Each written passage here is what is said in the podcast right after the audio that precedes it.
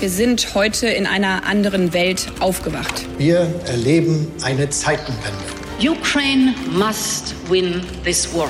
Gas ist von nun an ein knappes Gut. Weil Krise ist, halte ich an der Schuldenbremse fest.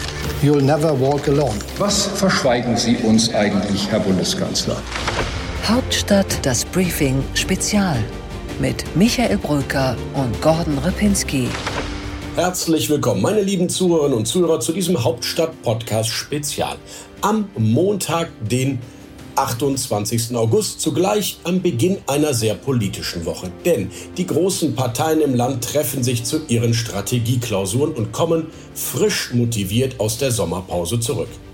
Einer, auf den es in der CDU in den nächsten Monaten und Jahren besonders ankommen wird, ist der NRW-Ministerpräsident Hendrik Wüst. 48 Jahre alt und seit zwei Jahren Chef einer schwarz-grünen Koalition in Düsseldorf. Zugleich ist der Mann der Vorsitzende des mitgliederstärksten Landesverbands in der CDU und damit immer auch ein heimlicher, manchmal gar nicht so heimlicher Konkurrent für den Parteivorsitzenden Friedrich Merz. Wer ist also die wahre Nummer eins in der CDU und wie lässt sich in der Wirtschaftskrise ein Industriestandort wie Nordrhein-Westfalen regieren? Das wollte ich von Henrik Wüst wissen. Der war zu Gast am Wochenende bei unserem Klartext Express Auftakt in Düsseldorf. Wir standen mit unserem Pionierbus direkt vor seiner Staatskanzlei. Los geht's zum Gespräch. Viel Vergnügen.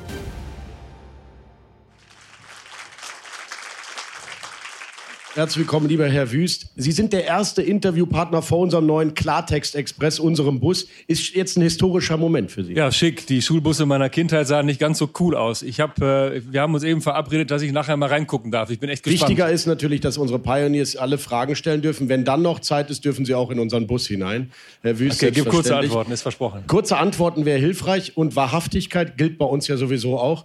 Lieber Herr Wüst, äh, übrigens, der Bus wurde gebaut von einem Unternehmen, wie ich gelernt habe, die sonst Helene Fischer Tourbusse macht die gerade in Köln auf dem Konzert wäre. Wäre das was für Sie, Helene Fischer? Also ich höre lieber Helene Fischer singen als Sie, da bin ich ziemlich, ziemlich sicher. Aber Ja, den Einstiegsgag gönne ich Ihnen ja immer, Herr Wüst. okay, den zweiten kriegen Sie. Ja, warten Sie mal, was ich jetzt gleich noch für Gags habe.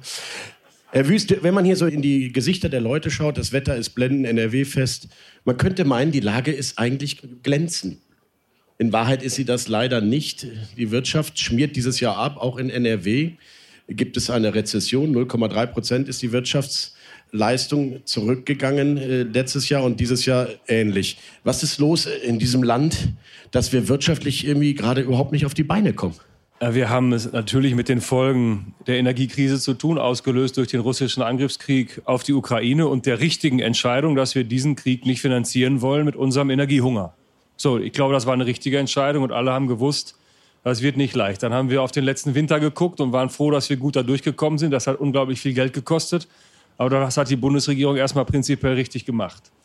So, die Energiepreise sind zu hoch für einen Wirtschaftsstandort, der sehr energieintensiv ist. Wir haben hier die Rohstoffindustrien, wir haben Stahl, Glas, Chemie, ganz viel Energiehunger. Und wir haben genau in den Branchen einen Rückgang von über 10 Prozent im Vergleich dies Jahr, dieses Jahr, letztes Jahr. 12 Prozent im Juni bei den energieintensiven Industrien. Und genau das reißt dann auch natürlich äh, die gesamte Wirtschaft runter. Die Zinsen sind gestiegen wegen der Inflation. Die hat wieder was auch mit dem Krieg, den Energiepreisen zu tun. Deswegen ist die Bauindustrie total äh, ausgebremst worden, aktuell wieder Nachfrage und so kommt eins zum anderen. Das ist gerade die Situation, das ist eine Rezession. Aber es ist jetzt auch nicht so, dass man den Kopf in den Sand stecken muss, sondern wir wissen, was zu tun ist. Und man, wir müssen jetzt noch ein bisschen mit dem Bund rangeln, wie man jetzt genau entlastet und so weiter. Die rangeln ja erstmal wieder untereinander, wie die das da immer machen. Äh, aber dann wird es eine Antwort, Antwort geben darauf und dann wird es auch wieder aufwärts gehen. Also wir haben schon ganz andere Sachen erlebt. Äh, Die Generation vor uns haben ganz andere Sachen erlebt. Deswegen, wir haben Arbeit, aber es ist kein Grund, jetzt den Kopf in den Sand zu stecken. In Nordrhein-Westfalen wird ein Fünftel der Wirtschaftsleistung in Deutschland erbracht. Der Unternehmer NRW-Präsident, Herr Kirchhoff, hat vor zwei Wochen hier in Düsseldorf gesagt, wenn Nordrhein-Westfalen Rücken hat, dann liegt ganz Deutschland flach. Wie wichtig ist, dass wir die Transformation der Industrie, der Wirtschaft hier in NRW schaffen? Ist das die Blaupause auch für Deutschland, wenn uns hier ein Comeback aus der Krise gelingt? Das sind zwei Fragen. Comeback aus der Krise und Transformation. Ich will die auch ein bisschen auseinanderschrauben. Ähm, Jetzt müssen wir erstmal dafür sorgen, dass wir möglichst nah an der Ursache an diese Krise rangehen. Die Ursache sind die hohen Energiepreise. Deswegen muss man jetzt sehr genau schauen, mit welchen Hebeln die Politik da jetzt rangeht. Ich wäre sehr dafür, möglichst nah an der Ursache äh, zu operieren. Die aber schon wieder auf dem Niveau sind von vor dem Ukraine-Kriegs. Das muss man auch ehrlicherweise zugeben. Es kann nicht alles nur die hohen Energiepreise sein. Ja, teils, teils, äh, teils, teils. Kaufen Sie lange Kontrakte, kaufen Sie kurz, führt jetzt ein bisschen weit. Aber da ist ein Thema. Energie. Geht es wirklich darum, dass man jetzt unbedingt noch mehr aussteigen musste? Wir haben hier keine Atomkraftwerke, wir haben die Debatte nie geführt. Aber wenn ein Gut knapp ist, ist dann noch weiter zu verknappen. Ich halte, halte das einfach nicht für eine kluge Idee. Zeitenwende hätte die Möglichkeit gegeben, das anders zu machen. Wir setzen jetzt auf einen Ausbau erneuerbarer Energien. Wir werden neue, moderne Gaskraftwerke bauen, die dann später mit Wasserstoff laufen, immer mit immer mehr Wasserstoff, den wir teilweise hier produzieren, teilweise aber auch importieren müssen. Dann kommt das Thema Transformation obendrauf. Was heißt Transformation? Transformation heißt, dass wir klimaneutral wirtschaften in diesem hochenergieintensiven Land.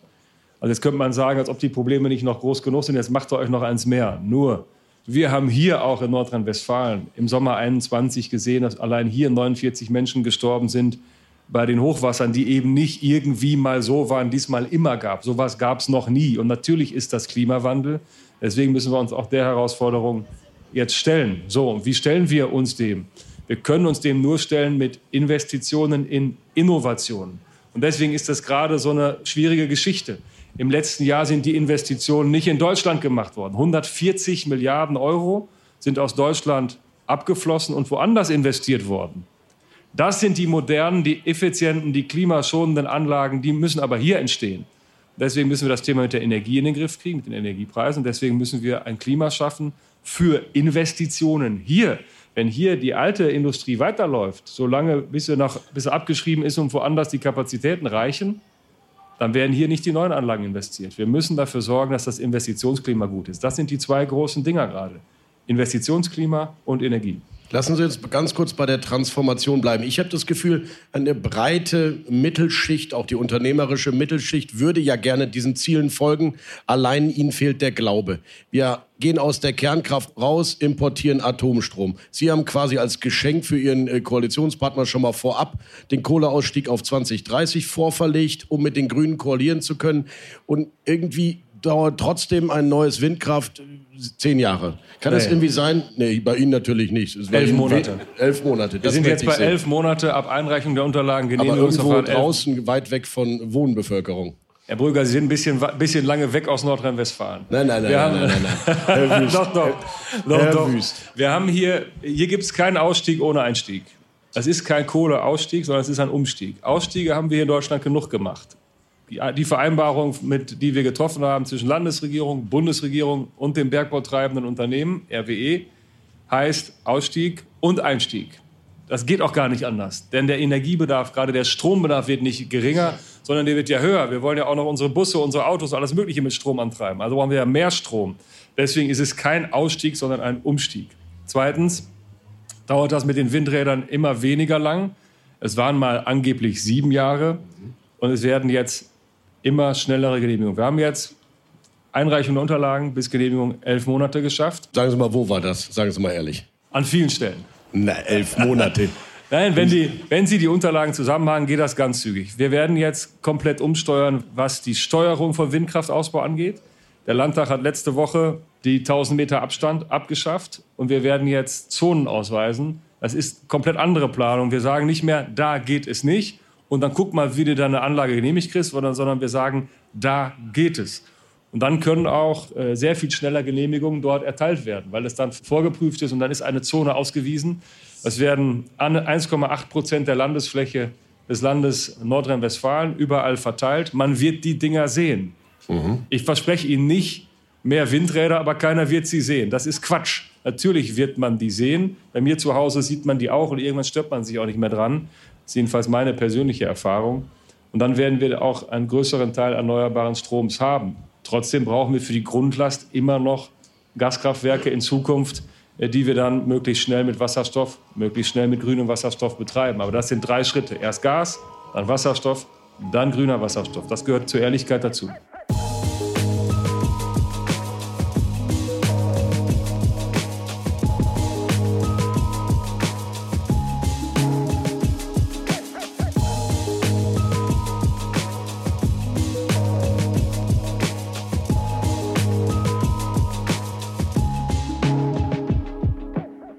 CEO von Evonik, wichtiges Chemieunternehmen hier in Nordrhein-Westfalen, hat kürzlich gesagt, alles schön und gut, wir gehen den Weg ja alle mit in der Wirtschaft, nur es dauert zu lange. Er hatte die Zahl genannt, es seien alleine 500 Planfeststellungsverfahren für sein Unternehmen, deutschlandweit natürlich, die gerade haken, stocken, wo er nicht vorankommt.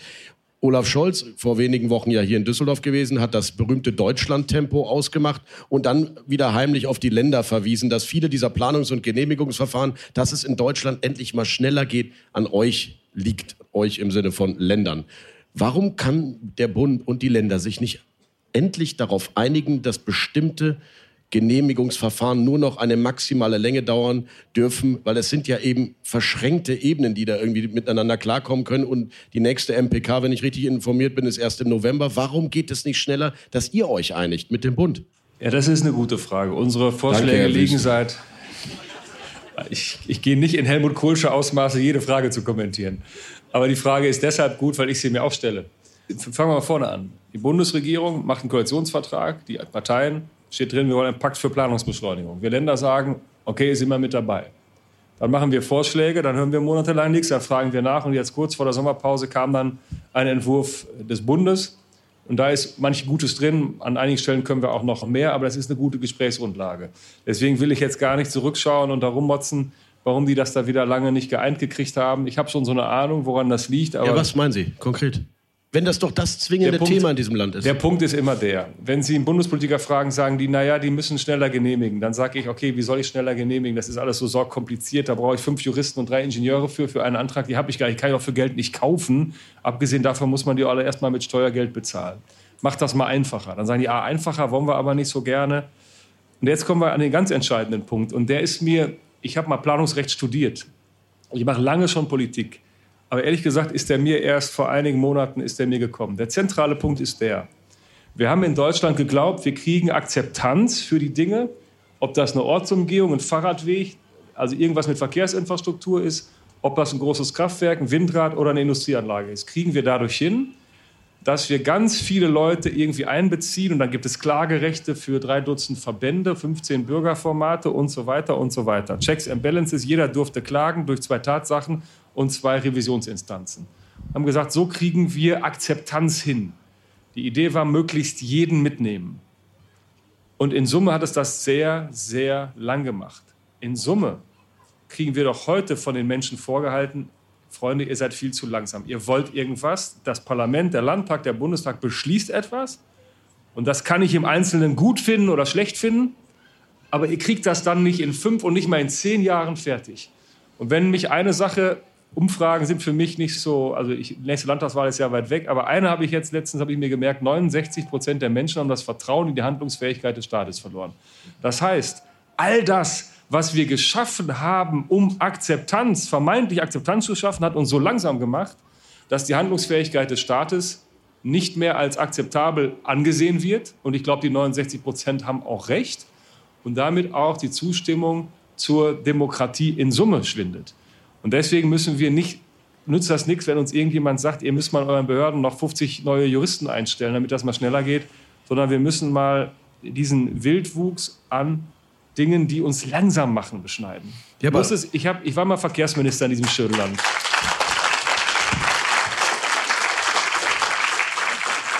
Ich war mal Verkehrsminister in diesem schönen Land. Ich weiß, wollen wir über die Brücke in Wuppertal reden? Wir können, äh, in Wupper, also wir können über 10.000 Brücken reden, über, für die ich verantwortlich war und eine ist schöner als die andere.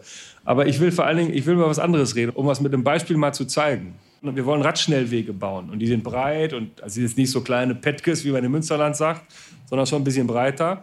Und da muss eine Umweltverträglichkeitsprüfung gemacht werden für den Radschnellweg. Habe ich zum ersten Mal die Augen hochgezogen. Naja, bei mir gesagt, die sind vier Meter irgendwas und bis zu sechs Meter breit und Fußwege, da muss Asphalt und so, da müssen wir schon ein bisschen, ist so ein bisschen wie eine Landstraße. Habe ich gesagt, was heißt denn Umweltverträglichkeitsprüfung? Ja, da ist dies und das und jenes und, und, und Lärmgutachten. Habe ich gesagt, für ein Fahrrad will ich ein Lärmgutachten, jetzt wird es putzig. Aber das ist genau die Geschichte. Ja, das ist da drin, das kostet dann auch mal zwei Monate, ist doch egal. Das läuft vielleicht auch parallel, wenn es gut gemacht ist. Da habe ich gesagt, lass uns das mal lassen, lass uns das mal rausstreichen. Aber du musst dir schon diese, diese nickelige Kleinarbeit antun, um zu schauen, was muss in diesen ganzen Sachen wirklich noch sein. Wir haben Brückenthemas angesprochen, wir haben Infrastrukturthemen, die besonders dringlich waren, Leverkusener Brücke. Da ist es dann eben sofort bis zum Bundesverwaltungsgericht gegangen. Und nicht, nicht zwei, zwei Instanzen, sondern sofort zur höchsten Instanz. Wie viele Klageinstanzen brauche ich, ohne jetzt den Rechtsstaat und die Klagemöglichkeiten der Leute einzuschränken? Soll ja jeder, der sich, der wirklich beschwert ist, auch klagen können. Vielleicht macht der Staat auch mal was falsch. Sind wir auch nicht frei von. Aber immer so viel, muss es so, muss es so weit gehen. Und dann kommst du irgendwann dazu, dass die Verfahren äh, kürzer Nicht, dass Sie als Jurist noch jetzt die Juristen arbeitslos machen, aber ich teile Ihre Einschätzung, Herr Wüst. Und Ich glaube, die trotzdem, haben alle Arbeit satt. trotzdem sind wir ja wirklich in einem Moment, wo die Analyse und die Erkenntnis schlichtweg nicht mehr reicht. Wenn wir als einziges Land in Europa oder, bei, oder in allen westlichen Industrieländern in einer Rezession sind, kann es nicht nur an unserer langjährigen energiepolitischen Abhängigkeit liegen, sondern wir haben echt ein Problem in diesem Land. Ich könnte weitergehen und sagen, die Leistungsbereitschaft scheint in dieser ehemaligen Vorbildvolkswirtschaft nicht mehr wirklich gewünscht zu sein, wenn selbst Bundesjugendspiele abgeschafft werden, weil man da ja äh, Menschen miteinander vergleicht. Ich habe jetzt gelesen, in der E-Jugend ähm, beim Fußball dürfen die Tabellen nicht mehr eingeführt werden, damit die armen Kinder sich nicht gegenseitig vergleichen. Und äh, also ich habe das Gefühl, Leistungsbereitschaft ist in diesem Land schlichtweg kein nicht mehr mehrheitsfähig. Und müsste nicht da ein konservativer Politiker mal auf den Tisch schauen?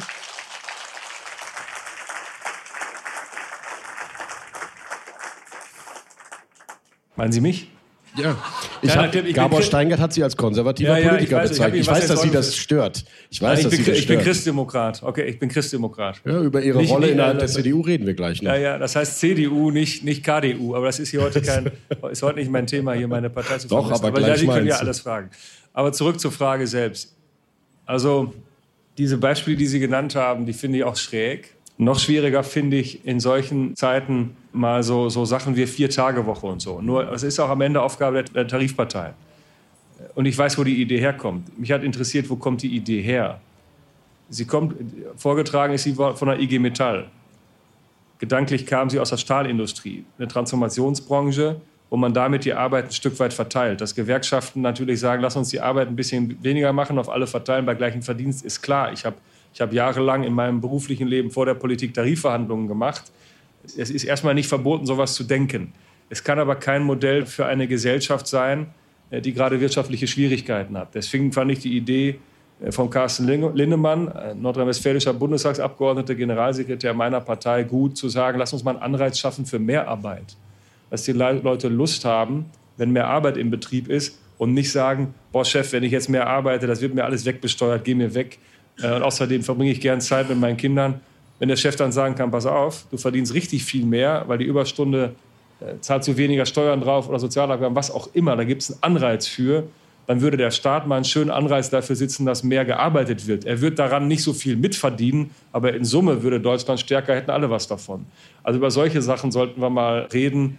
Äh, Und wie wir zwei bei Bundesjugendspielen abgeschlossen haben, reden wir mal ein andermal. Nee, Herr Wüst, Sie können über mich da gerne reden. Ich weiß ja nicht, ob Sie da damals Probleme hatte. Ich nicht. Das sieht man mir nur heute nicht mehr an. Das, das stimmt, das stimmt. Das habe ich nicht gesagt. Nee, ist schon okay. Ich weiß, was Sie da jetzt gerade gedacht haben. Herr Wüst, äh, äh, Äh, wissen Sie, woran ich gedacht habe? Ja, bitte. Als Sie Chefredakteur waren, haben Sie mir mal jemanden geschickt, der hat mich Liegestützen machen lassen in meinem Büro. Ernsthaft? Das ist lang her. Das müssen wir jetzt hier nicht auf offener Bühne austragen. Ich erinnere mich nicht mehr. Ich bin, ich bin sicher, den Film finden Sie noch im Archiv der Rheinischen Post. Oh je. Was für ein Quatsch wir gemacht haben mit Ihnen. Und was Sie damals alles für einen Quatsch mitgemacht haben. Jetzt sind Sie ja Staatsmann geworden. Wenn man sich so die Reden Ihrer Opposition im Landtag anhört, die gibt's ja, die Opposition, die SPD, dann, dann haben die einen einzigen zentralen Kritikpunkt bei Ihnen, den ich ein bisschen putzig finde, aber es ist eigentlich wahrscheinlich auch ein Kern der Wahrheit dran, dass Sie vor allem eigentlich so eine Art Johannes Rau hier geworden sind, der auf Ehrenamtsfesten und migrantischen Communities Danke sagt für Engagement, eigentlich keinen Termin macht, zu dem man nicht sagen würde, ja klar, vielen Dank, Herr Ministerpräsident. Aber so richtig, wohin will der Henrik Wüst mit seiner Politik eigentlich? Wofür würde der nachts um 4 Uhr sein Amt zur Verfügung stellen, wenn das nicht kommt? Das findet man bei Ihnen nicht. Man könnte auch sagen, Sie sind so ein bisschen im Amt aalglatt geworden und waren früher mal so ein richtiger Hardliner. Was ist denn da eigentlich passiert? Also erstens sind wir ja beide erwachsen geworden, das, deswegen lassen Sie Politiker keine Liegestützen mehr machen und ich mache es nicht mehr. Aber der, äh, der Punkt ist, mir ist das, was die Berliner da machen mit ihrer ständigen Streiterei, ist mir zuwider, um das klar zu sagen. Und wer, wer möchte, lass uns hier auch so streiten miteinander, der wird einfach, der, der wird das mit mir nicht hinkriegen. Ich sage, was ich für richtig halte und weil ich regieren darf, kann ich das dann sogar machen. So, wenn die mit mir mehr streiten wollen, dann sollen sie Streit anfangen. Das ist okay, dann sollen sie streiten. Aber ich werde hier nicht für Streiten bezahlt oder auch nicht für Entertainment oder irgendwelche Dinge. Sondern dafür, dass wir das umsetzen, was wir glauben, was für unser Land richtig ist und wofür ich bei der Wahl eine Mehrheit bekommen habe. Und jetzt kann man sagen, das ist das, in Berlin läuft das alles ein bisschen anders. Da ist Politik auch immer mehr Show. Da ist nicht zwei Kameras, da sind da 15 Kameras, wenn man irgendwo hingeht und so. Sollen die das alles schön so machen? Wir machen das hier ein bisschen anders. Wir haben eine schwarz-grüne Koalition. Ja, glaubt denn hier ernsthaft irgendjemand, das ist jeden Tag einfach?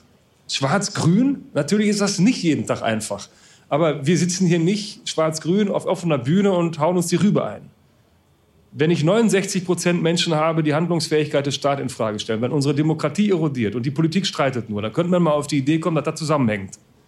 So, deswegen machen wir das hier geräuschloser, versuchen das geräuschloser zu machen.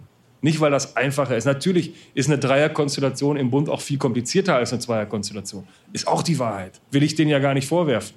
Aber muss das alles immer so streitig? Und im Gegensatz dazu ist das hier halt harmonischer. Ja, meine Frage so. ist ja nicht, warum, ihr, sollt, ihr, sollt, ja nicht streiten, das sagt ja keiner. Meine Frage ist, wo setzt eigentlich Hendrik Wüst in der Regierungspolitik in Nordrhein-Westfalen einen zentralen inhaltlichen Punkt als Christdemokrat durch, den die Grünen schlucken mussten? Nennen Sie mir einen. Naja, ich glaube, dass mit der Lehrerbesoldung, dass wir gesagt haben, wir müssen unsere Grundschulen stärken und die Lehrer kräftig besser bezahlen, damit da die ganzen leeren Stellen besser besetzt werden. Das war ein CDU-Punkt. Da waren die Grünen, haben gesagt, okay, ja, kann, kann Sinn machen, machen wir mit. Das ist das teuerste, was wir dieser Wahlperiode machen.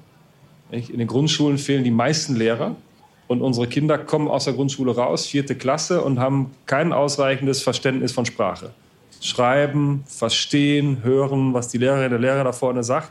Und das hat natürlich ein bisschen was auch mit viel Zuzug zu tun, dass die Eltern ihren Kindern nicht gut helfen können, wenn sie selber keine Muttersprachler Deutsch sind, sondern nur die Analyse hilft mir nichts, ich muss ja was dagegen tun, also bezahlen wir die Grundschullehrer jetzt besser. Das war ein Punkt, den wir gemacht haben. Dass wir sagen, wir wollen Klimaschutz und Industrieland, das ist gemeinsam. Sagt Neubau auch nicht anders. Einverstanden. Aber das heißt am Ende eben, dass wir Industrieland bleiben wollen mit ganz, ganz vielen konkreten Umsetzungen.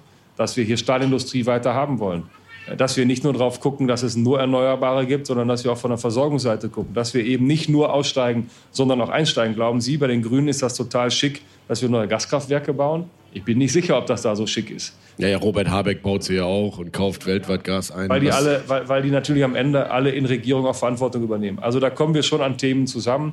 Das Thema innere Sicherheit mhm. ist ein Thema, das die CDU hier in Nordrhein-Westfalen wieder stark gemacht. Da waren wir schwach. Die Kölner Silvesternacht war ein Riesenproblem war auch ein Symbolthema. Es gibt es mit Herbert Reul so nicht mehr. Wir halten dagegen. Wir reden auch über Sachen, die nicht gut funktionieren. Sie sagen auch weiterhin Clankriminalität? Ja, was ist, ja, Sagen Sie das Wort mal. Ich sage das Wort Clankriminalität. Okay. Was ist es denn sonst? Mutig. Haben Sie eine Idee?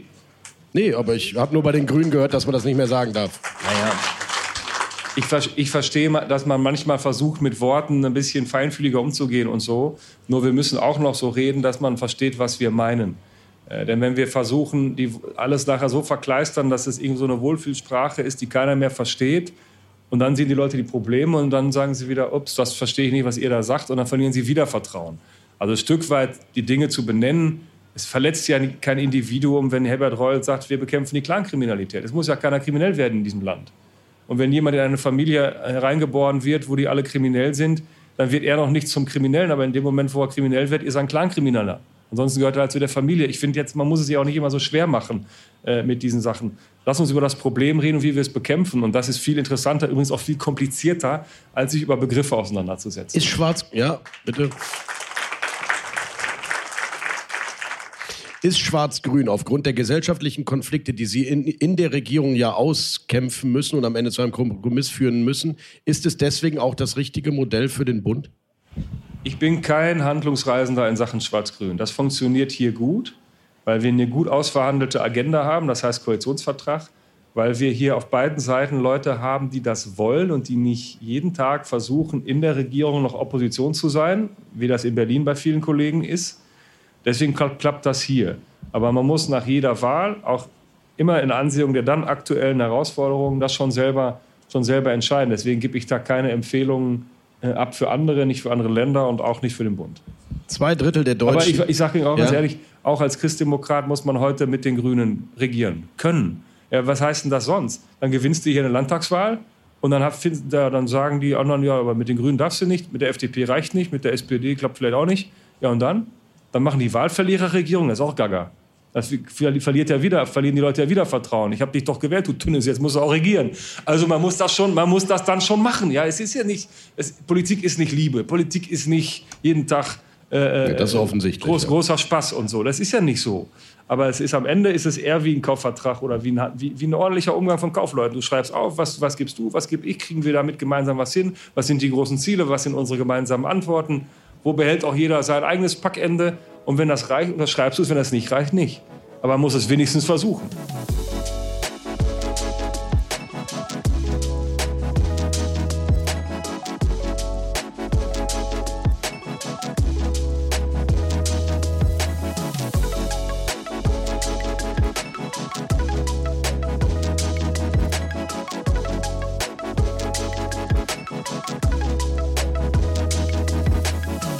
Eine große Frage treibt uns Berliner Korrespondenten ja um, lieber Herr Wüst, und Sie helfen mir jetzt mal dabei. Wenn zwei Drittel der Deutschen mit der Regierungsarbeit der Ampel nicht zufrieden sind, ein ähnlicher Prozentsatz wie generell äh, das Vertrauen in die Staatsfähigkeit gesunken ist, und trotzdem die dann nicht alle irgendwie bei der CDU eingesammelt werden können, woran liegt das dann? Naja, es gibt natürlich mit der AfD, um das Kind beim Namen zu nennen, äh, jemanden, wo sie den großen Protest äh, noch viel verletzender hinpacken können. Das ärgert natürlich uns alle als Demokraten noch viel mehr, wenn die Umfragen bei 12, 13 Prozent stehen. 15 Prozent hier in NRW. Ja, auch nicht schön. 20 Prozent auch nicht schön, noch alles schlimm. So. Und wenn ich einen Protest ausdrücken will, wenn mich irgendein Umfrageinstitut anruft als Bürger und jetzt will ich es dem mal richtig wischen, ja, dann nehme ich doch nicht eine Partei, die in Ländern mitregiert, sondern nehme ich gleich die ganz üblen Burschen. Äh, und deshalb ist ist das ein Stück weit, glaube ich, erklärlich. Hat nichts mit Friedrich Merz zu tun. Ich glaube, das hat gar nicht was mit Personen zu tun. Ähm, wir haben 16 Jahre regiert in diesem Land. Wir sind auch für manches, was heute nicht toll ist, auch mitverantwortlich. Und das muss man jetzt ja gar nicht kleinreden. Ähm, jetzt kommt es darauf an, wer hat die besten Lösungen, da wieder rauszukommen. Auch aus den neu eingetretenen Problemen. Und da glaube ich, ist Friedrich Merz schon der Richtige. Der Typ hat einen klaren Kopf. Der, der brennt dafür, dass es diesem Land gut geht. Äh, der, der hat es ja gar nicht nötig, noch Politik zu machen. Der brennt einfach dafür. Deswegen glaube ich nicht, dass das an ihm liegt. So, die CDU ist jetzt anderthalb Jahre äh, in der Opposition. Wir bauen uns auch ein Stück auf Bundesebene neu auf. Da wird ein neues Grundsatzprogramm erarbeitet. Keiner von uns, auch, auch Friedrich selber, behauptet, wir sind damit fertig. Damit werden wir aber fertig. Und dann haben wir auch, können wir auch den Anspruch haben, dass die Leute sich mit uns ein bisschen auseinandersetzen mit dem, was wir heute für Vorschläge haben für die Zukunft und müssen uns nicht vorhalten lassen, was die Ampel meint, dass wir noch schuld an ihrem Problem sind. Das sind wir sicher nicht. Die Ampel macht sich ihre Probleme schon selber. Herr Wüst, wir müssen trotzdem mal eben über Friedrich Merz reden. Das ist ja schließlich Ihr Parteichef und der wichtigste Oppositionsführer im Deutschen Bundestag. Alles, was Sie in den letzten zehn Monaten aufgeschrieben oder gesagt haben, wirkt in Teilen als Gegenmodell zu Friedrich Merz. Wenn er über die kleinen Paschas schimpft in Deutschland, dann sagen Sie, wir müssen die Kinder in den Mittelpunkt der Politik stellen. Wenn er den Industriestrompreis ablehnt, weil er sagt, 20 Milliarden Euro im Jahr können wir uns nicht leisten, sagt Hendrik Wüst, wir müssen die energieintensive Industrie unterstützen. Ist das Zufall oder einfach nur von Journalisten hochgejatzt oder sind Sie das Gegenmodell zu Friedrich Merz? Ich sage das, was ich für richtig halte. Ich bin Landesvorsitzender der größten Landespartei der CDU und Ministerpräsident des bevölkerungsreichsten Landes. Ich sage das, was ich zur Erfüllung meines Auftrages hier für richtig halte. So, das kann in Einzelfällen, und Sie haben einige genannt, einige, ich könnte jetzt zu jedem was sagen, das kann in Einzelfällen sein, dass das nicht die Parteilinie ist. Das kann sein. Aber ich bin Minister, mein Arbeitsplatz ist hier und nicht eine Parteizentrale. Ich bin Ministerpräsident. Und wenn ich eine Antwort geben muss, wir haben gerade, nehmen wir das, wenn ich das sagen darf, das energiepolitische Beispiel. Ich hätte die letzten drei, vier Kraftwerke, Atomkraftwerke nicht abgestellt. Hätte ich nicht getan. Aber es hilft ja nichts. Vielen Dank für den Applaus, aber es ist ja vergossene Milch. Es ist ja nur passiert. Ist das Thema für Sie auch ganz durch, auch selbst wenn die CDU 25 wieder regiert? Will man diese gesellschaftliche Debatte nochmal neu führen oder glauben Sie, dass das mit der Kernenergie jetzt endgültig nicht mehr also ich fürchte, zu gewinnen ist. Ich fürchte, dass es niemanden mehr geben wird, der aufgrund des energiepolitischen Hinkacks in den letzten Jahrzehnten sagen wird, ich, ich nehme mein Geld in die Hand, das Geld meiner Gesellschafter, mein Privatgeld und investiere es in eine, eine Atomkraftwerk. Sie werden auch keinen mehr finden, der es versichert. Das ist, glaube ich, eher das Problem nachher. Ich stehe jetzt hier und sage dann, dass ich bereit wäre, den, ordnungspolitisch, den ordnungspolitischen Irrweg einzuschlagen und der Industrie, die gerade abwandert, nicht droht abzuwandern, sie wandert ab. Ich kann tausend Beispiele nennen. Na, tausend nicht, aber bestimmt hundert. Hoffentlich nicht tausend. Ja, lass es so bei bleiben. Aber dann brauchen die jetzt eine Antwort. Wenn jetzt Unternehmer Vorstandsvorsitzende, CEOs, Investitionsentscheidungen treffen, die haben in Corona geschoben, jetzt müssen sie investieren, weil die alte Anlage geht kaputt, ist auf und so. Die, sie investieren nicht hier. Also müssen wir eine Antwort bei den Energiepreisen finden. Mehr Energie produzieren, okay. Wenn das nicht reicht, Stromsteuer senken. Okay, wenn das nicht reicht, bei, bei steigenden Preisen reicht das nicht. Aktuell wird die Stromsteuersenkung sogar reichen. Wenn die nicht reicht, wäre ich auch bereit, diesen Brückenstrompreis, den Habeck skizziert hat, mitzumachen. Wir müssen sehen, dass wir da wieder rauskommen. Der muss befristet sein. Befristete Sachen sind immer schwierig. Man Sie wissen, wie das ist, wenn die Politik mal was einführt. Deswegen, Komischerweise wird es nie wieder abgeschafft. Deswegen sage ich das ja selber. Ja, in dem Moment, wo es die Politik Geld kostet, vielleicht schon. In der Regel ist das bei Steuern so. Aber dann wäre ich sogar bereit dazu. Nicht, weil ich das schick finde, nicht, weil ich das richtig finde, sondern weil, ich, weil am Ende 1 plus 1 2 ist auf der Stromrechnung. Und ich brauche eine Antwort. Und wenn die anderen Antworten nicht reichen, dann wäre ich bereit, die zu nehmen. Und wenn Sie, wenn Sie Friedrich Merz Aussagen heute in einem großen Interview einer äh, Sonntagszeitung nehmen, dann sagt er, was er für richtig hält und sagt dazu jetzt gar nicht viel äh, Ablehnendes, was ich auch für richtig halte.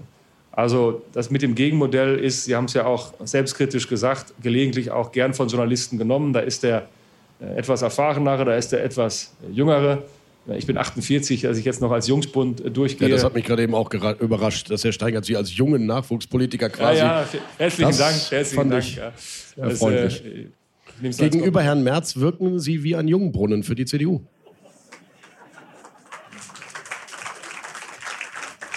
Und nur mal gucken, Friedrich, wie sie Friedrich hat auch viele gute neue Ideen. Alles gut. Nee, klar. Aber trotzdem gibt es Analysen, Umfragen und die zeigen deutlich, er hat natürlich seine Probleme in der Wählerschaft bei Jungen, bei Frauen. Und deswegen gibt es ja in vielen Gesprächen nicht on the record, aber off the record schon den Wunsch, ob man nicht schon 2025 ein anderes Modell fährt, um Olaf Scholz herauszufordern. Deswegen jetzt hier nochmal die Chance, weil wir wirklich hier unter uns sind, weil ja nicht viele da sind. Und irgendwann müssen Sie es ja eh beantworten. Sagen Sie doch einfach, auf jeden Fall bleibe ich in Düsseldorf, egal was kommt. Oder Sie sagen, ich kann mir auch Berlin vorstellen, so schlimm ist das da gar nicht. Schauen Sie doch mal, wie schön das hier ist. Ist es denn hier nicht schön, Herr Brücker? Sie leben schön? doch jetzt schon ein paar Jahre in Berlin, aber hier ja, ist doch immer noch viel, viel schöner. Ich vermisse auch so einiges. Auch. Aber, aber ideal wäre natürlich, weil ich bin ja in Berlin, Sie kommen einfach nach Berlin, wäre auch schön. Oder Sie bleiben hier. War früher auch immer schön. War auch schön, aber Nein, beantwortet Ich habe hier eine wunderbare Aufgabe und wir haben sie ja gerade nur angerissen mit einigen Themen.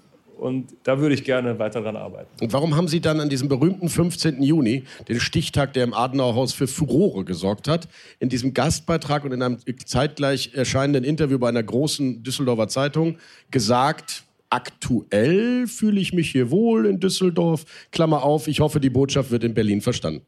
Das habe ich vielfach woanders auch gesagt. Ich bin 48 Jahre alt und ich habe in der Politik schon so vieles erlebt, aufs und abs und ich war mehr raus als drin und alle Dinge habe ich erlebt.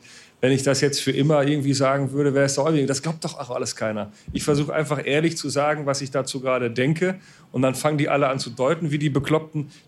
Die, die CDU und die CSU, die werden das im Jahr vor der Bundestagswahl schiedlich, friedlich entscheiden. Mit den Landesvorsitzenden? Ja, ich glaube ich glaub mit ganz, ganz vielen, weil das muss ja eine breit getragene Geschichte sein. Und dann werden Sie übrigens auch eines sehen. Denken, der ein oder andere Lebensältere hier wird sich an eine Bundesregierung unter Helmut Kohl erinnern, an Leute, die dabei waren. Die haben dem auch nicht jeden Tag nach dem Mund geredet. Da war mal ein Blüm bei, da war ein, da war Geißler äh, bei, da war ein Stoltenberg bei, ein, ein, ein norddeutscher kühler Kopf, der Finanzpolitik gemacht hat tolle Leute, die waren echt auch unterschiedlich aufgestellt. Eine Rita Süßmuth, die war damals schon viel moderner, als es wahrscheinlich die ganzen genannten Herren äh, zusammen gewesen wären.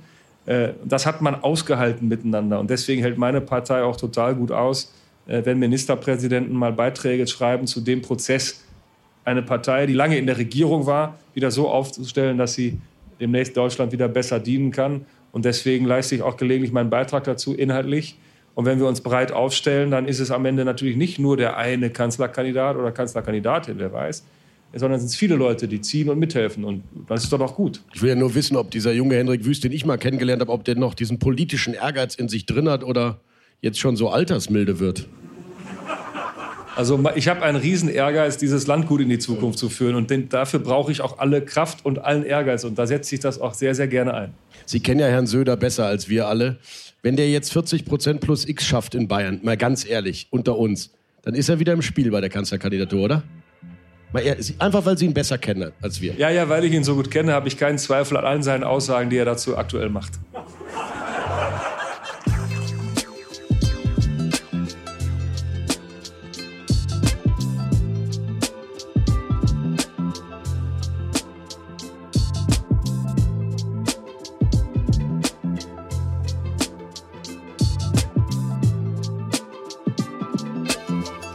Vielen Dank, lieber Herr Wüst.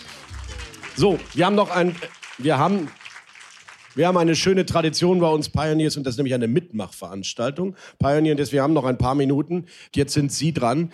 Wir haben äh, Florian Fischer hier unser junger Kollege mit Mikrofon. Wer möchte jetzt die Gelegenheit nutzen, ihn nach seinen äh, Ergebnissen bei den Bundesjugendspielen befragen oder nach Kanzlerkandidaten fragen, die ich noch nicht drauf hatte? Melden Sie sich jetzt gerne. Hier vorne rechts ist die erste Frage. Zwei, drei Fragen nehmen wir noch mit, dann zeigen wir Herrn Wüst noch den Bus. Vielen Dank bis hierhin, lieber Herr Wüst. Gerne. Ja, vielen Dank. Ähm, ich bin vom ABA-Fachverband Arbeitsgruppe Draußen Kinder. Ich nehme dieses Stichwort mit den Bundesjugendspielen gerne auf. Ähm, wir haben eben schon über Kinder gesprochen. Kinder haben sehr große Probleme sie können sich viel zu wenig, sie bewegen sich viel zu wenig. Das ist ein Problem, was schon lange da ist, was sich durch Corona noch mal verstärkt hat. Wir haben sehr viele Kinder, die psychische Probleme haben. Ähm, und da ist jetzt meine ganz konkrete Frage. Wie setzt sich die Landesregierung dafür ein, dass Kinder mehr Bewegung bekommen? Und zwar rede ich von Alltagsbewegung. Also zum Beispiel auf der Straße, der Schulweg, der Weg zu Freunden und so weiter. Das Elterntaxi ne, als Gegenbeispiel. Und das Zweite ist, wie setzt sich die Landesregierung dafür ein, dass im Ganztag, der nun einfach für die meisten Kinder Realität ist, diese Art von Bewegung, Bewegung, Spiel und so weiter auch äh, tatsächlich umgesetzt wird. Ja, vielen Dank. Ganz spezielle Frage. Äh, ich, ich teile den Befund total ich habe eine kleine Tochter und ich habe letztens auf dem Kinderspielplatz gesehen, da, da, da sprangen um ein, um ein kleines Kind alle Kinder rum und waren auf dem Klettergerüst und ein Kind guckte Pepper Woods auf dem Handy. Und da habe ich gedacht, Mensch, wenn, wenn, du nicht mal hier anfängst, mit den anderen rumzutollen, dann ist irgendwas schiefgelaufen. Und wir wissen das auch nach der Pandemie. Und dann kommen andere Dinge hinzu. Sie haben das Thema Elterntaxi genommen. Das Gegenmodell zum Elterntaxi ist der Walking Bus, dass die Eltern sich verabreden, die Kinder treffen sich an der Straßenecke der Wohnsiedlung und laufen alle zusammen zur Schule. Dann passen die aufeinander auf, die Großen laufen vorweg, die Kleinen hinterher.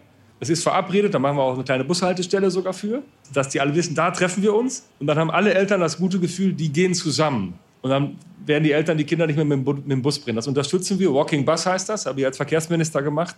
Und ich höre, dass das ganz gut funktioniert. Wir haben äh, mit dem Landessportbund eine Zusammenarbeit gemacht nach der Pandemie. Und wir machen mit dem Landessportbund auch eine Zusammenarbeit, was das Thema offener Ganztag äh, angeht. Äh, offenen Ganztag ist eine Riesenherausforderung, der wir uns zu stellen haben. Finanziell, äh, organisatorisch, personell. Aber das, da geht es um Betreuung, da geht es um verlässliche Zeiten für die Eltern, für verlässliche Betreuungszeiten. Da wird, da wird der Sport eine große Rolle spielen, weil der Sport nämlich die Kinder sonst verliert. Wenn sie verlässlich in der Schule sind, haben sie weniger Zeit für den Sportunterricht. Also holen wir den Sport in die Schule. Und dann ist es nicht unbedingt Sportunterricht, wenn die Leistung da stört, wie ich jetzt lerne, dann ist es eher ein Angebot, wie man es in der Freizeit hat, um die Kinder zu motivieren, sich zu bewegen. Das sind nur zwei kleine, zwei kleine Antworten darauf. Vielen Dank, Herr Wüst, hier vorne. Herr Wüst, Sie haben vorhin betont, dass das Thema innere Sicherheit ein Schwerpunkt Ihrer Arbeit sei. Ich kann dem persönlich nicht ganz folgen. Ich hatte dieser Tage einen Anruf von einer Mieterin aus einem Mehrfamilienhaus, die berichtete, ihr sei das Auto aufgebrochen worden, Scheibe eingeschlagen, einiges geklaut. Und da hat sie die Polizei angerufen, die ihr dann lakonisch mitgeteilt hat, das sei ihr Problem, sie soll das mit der Versicherung regeln. Das wäre nichts für die Polizei. Daraufhin fuhr sie dann zu Carglass. Die haben mir dann erzählt, aus diesem Viertel waren jetzt in dieser Woche, also das nach fünf Tagen in einer Woche waren zehn Einbrüche aus dem gleichen Viertel bei Carglass alleine gelandet. Und da frage ich mich doch, muss eigentlich einer mit dem Kopf unterm Arm ankommen, bevor die Polizei das Thema ernst nimmt? Oder wie wird eigentlich Sicherheit für Bürger erlebbar, wenn da ganz offensichtlich doch ein Missstand besteht, jedenfalls ein Missverhältnis in dem, was wir als Bürger uns vorstellen unter Sicherheit und dem, was die Polizei an der Stelle versteht? Also ich vermute mal, es ist nicht nur eingeschlagen worden, sondern auch was geklaut worden. So, und dann kann man natürlich bei der Polizei eine Anzeige schreiben, geht man zur Polizei, schreibt eine Anzeige was die Polizei in dem Moment vermutlich nicht rauskommen kann, kann damit zu tun haben, dass einfach zu viele andere Sachen waren. Also der, der Wunsch, Polizei muss jetzt kommen, den verstehe ich, aber ich weiß auch, dass das nicht überall zu jeder Tageszeit geht, wenn andere Sachen los sind. Also wenn irgendwo Personen in Gefahr sind, häusliche Gewalt, Messerstecherei, wer weiß was, Einbruch, die Leute noch im Haus, muss die Polizei erstmal erstmal dahin gehen, weil da akut in dem Moment nichts zu tun ist. Natürlich kann Ihre Mieterin eine Anzeige schreiben und die Polizei wird die Anzeige aufnehmen. Das kann sie übrigens inzwischen auch online machen und dem wird nachgegangen. Es ist auch ganz wichtig, dass wir sowas erfassen, dass wir sowas wissen. Äh, ob man die Täter dann jeweils kriegt, ist eine andere Frage. Aber dass man dem nachgeht und es versucht, gerade wenn es mehrere Fälle sind, spricht ja sehr dafür, dass eine Serie ist und es da auch Täter gibt, dass es nicht unterschiedliche äh, Täter sind. Wir sorgen dafür, dass wir diese Dinge nicht einfach zur Akte nehmen. Die werden nicht einfach zur Akte genommen, sondern man versucht es schon hinzukriegen. Wir haben in den letzten Jahren auch immer wieder Erfolge gehabt äh, in der Kriminalitätsstatistik. Aber ich weiß auch, dass Polizei war anders eingestellt. Polizei war anders eingestellt, wie vieles in diesem Land, auf eine alternde Gesellschaft, die schrumpft. Das Gegenteil ist passiert. Und jetzt haben wir in Windeseile kräftig Polizisten, neue Polizisten äh, ausgebildet. Wir haben es jetzt, wir haben jetzt Herbert Reul ist jetzt sechs Jahre äh, Innenminister. Und wir haben es nach sechs Jahren zusätzlicher Polizeieinstellungen geschafft, dass wir erstmals zusätzliche Polizisten haben. In den Jahren vorher haben wir die Ausscheidenden wegen Ruhestand ersetzt. Jetzt haben wir erstmals mehr. Jetzt, wir hören aber jetzt auch nicht auf. Wir machen jetzt schon weiter. 3000 pro Jahr war das Ziel? 3000 pro Jahr. Schaffen Sie das gerade? Ja, schaffen wir. Wir haben teilweise Schwierigkeiten gehabt, äh, ausreichend gute Bewerber zu finden, aber die Stellen sind da und das schaffen wir auch. Jetzt haben wir, glaube ich, habe ich letztens gehört, sogar mehr äh, tüchtige Bewerber und die auch geeignet sind. Du musst auch sportlich sein, du musst auch Tests bestehen. Das wird dir nicht jeder Polizist. Das ist schon eine anspruchsvolle Geschichte. Aber wir werden dafür sorgen, dass es immer mehr Polizisten gibt. Wir haben jetzt zum ersten Mal geschafft, etwas mehr zu schaffen, als nur den Wegfall der Lebensälteren zu kompensieren. Wir werden jetzt zusätzliche Polizisten haben, weil ich auch weiß, dass das was mit subjektivem Sicherheitsgefühl zu tun hat. Das ja übrigens auch. Sie sagen das ja sehr höflich, aber eigentlich haben Sie und Ihre Mieterin eher die Erwartung, Mensch, bei mir hat jemand die Scheibe eingeschmissen, jetzt erwarte ich, dass aber jemand sofort kommt. Äh, aber das ist ja der Anspruch, den die Bürger haben, den wir nicht immer erfüllen können, aber den wir immer besser erfüllen, dadurch, dass wir mehr Polizistinnen und Polizisten einstellen, dass wir ihre Rechte stärken, dass wir ihre Ausstattung äh, gut machen. Da sind wir auf einem guten Weg, aber wir sind auch noch nicht am Ende. Vielen Dank. Haben wir noch eine Frage hier? Ah ja, Herr Becker. Herr Wüst, Sie haben gerade dankenswerterweise berichtet, dass Sie die Genehmigungsverfahren für Windräder auf elf Monate verkürzt haben. Ihre Bauministerin hat vor zwei Jahren auch dankenswerterweise die Genehmigungsverfahren für, ba für Wohnungsbauvorhaben auf vier Monate verkürzt. Der Haken ist, die Verwaltung kümmert sich nicht drum. Sie wenden ihre Gesetze einfach nicht an. Ich habe mich vorgestern ansichtlich der Hauptversammlung hier mit einem Pioneer unterhalten, der sagt, ich warte jetzt seit anderthalb Jahren auf eine Baugenehmigung für ein Sechsfamilienhaus. Ich selbst habe drei Klagen beim Verwaltungsgericht, wo die Baubehörde einfach vorträgt, die Fristen, die im Gesetz stehen, das sind interne Fristen, die binden uns nicht. Das ist nur eine Anleitung für uns, wie wir es denn machen sollen, wenn wir es denn können. Ich hätte die Bitte, Machen Sie weiter gute Politik. Ich bin mit der Gesetzgebung sehr zufrieden. Nur Sie müssen irgendetwas implementieren, dass die äh, Verwaltung ihre Gesetze auch anwendet. Zumindest da tun Sie es nämlich nicht.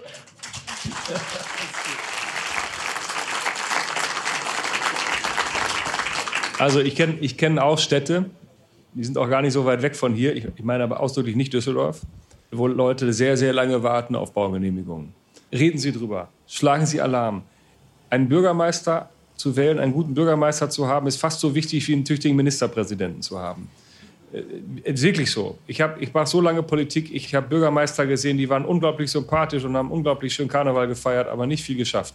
Dann habe ich andere gesehen, die waren vielleicht nicht immer so beliebt und haben mal einmal weniger Karneval gefeiert, aber haben ihre Städte richtig vorangebracht. Aber die, die, die Wahrnehmung der, der Menschen ist ganz oft, na, der Bürgermeister, das muss eine leere Kerl sein und dann muss der bei mir beim Schützenzug vorbeikommen und dann wähle ich den wieder eine ordentliche Stadtverwaltung aufzubauen oder auch Kreisverwaltung im kreisangehörigen Raum, wo die Bauämter sitzen. Das ist Verwaltungsmanagement, das ist Verwaltungsarbeit. In meiner münsterländischen Heimat sind die Landräte promovierte Verwaltungsjuristen. Kann sich nicht vorstellen, ne?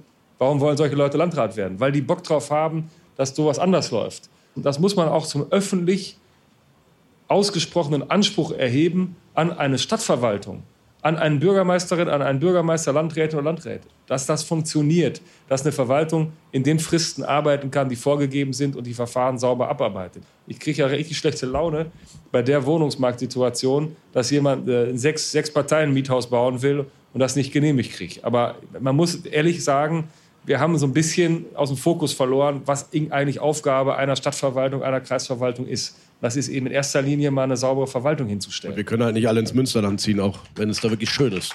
Eine Frage haben wir noch, bitteschön. Ja, eher weniger eine Frage. Ich wollte mich ganz herzlich bedanken im Namen von vielen für die Einladung zum Tag der offenen Tür hier in Düsseldorf. Ähm, eine ganz großartige Möglichkeit und tolle Umsetzung, alle Ministerien kennenzulernen, die Menschen, die ja, hinter diesen Gebäuden tagtäglich arbeiten, in verschiedenen Bereichen, äh, persönlich kennenzulernen. Eine tolle Umsetzung und ich freue mich schon auf nächstes Jahr. Ein Lob an die Landesregierung. Wahrscheinlich haben Sie schon mehr gesehen als ich. Ich gehe gleich erstmal eine Runde bummeln. Sehr gut, danke. Ein Lob an die Landesregierung, das konnte nicht von mir kommen. Vielen Dank, lieber Herr Aber. Probieren Sie es doch mal. Vielen Dank, dass Sie da waren. Ich wünsche Ihnen allen das, was die äh, junge Dame da gerade eben zu Recht angefordert hat, noch ein bisschen Bewegung. Genießen Sie den schönen Tag. Herr Wüst, Sie schauen sich noch mal den Bus an mit uns, wenn Sie noch ein paar Minuten Ja, haben. sehr gerne. Danke, dass Sie hier waren. Danke, dass Sie uns hier empfangen haben. Bis zum nächsten Mal. Vielen Dank. Vielen Dank, alles Gute. Ja, das war Hendrik Wüst in Düsseldorf vor unserem Pionierbus, dem Klartext Express. Ich hoffe, Sie haben ein etwas umfassenderes Bild dieses wichtigen CDU-Politikers bekommen. Ich bedanke mich für Ihr Zuhören. Bis zum nächsten Mal. Der Hauptstadt-Podcast erscheint am Freitag wieder turnusgemäß auf thepioneer.de und in allen Podcast-Apps. Freuen Sie sich darauf. Bleiben Sie uns gewogen. Bis dahin, Ihr Michael Bröker. Hauptstadt das Briefing Spezial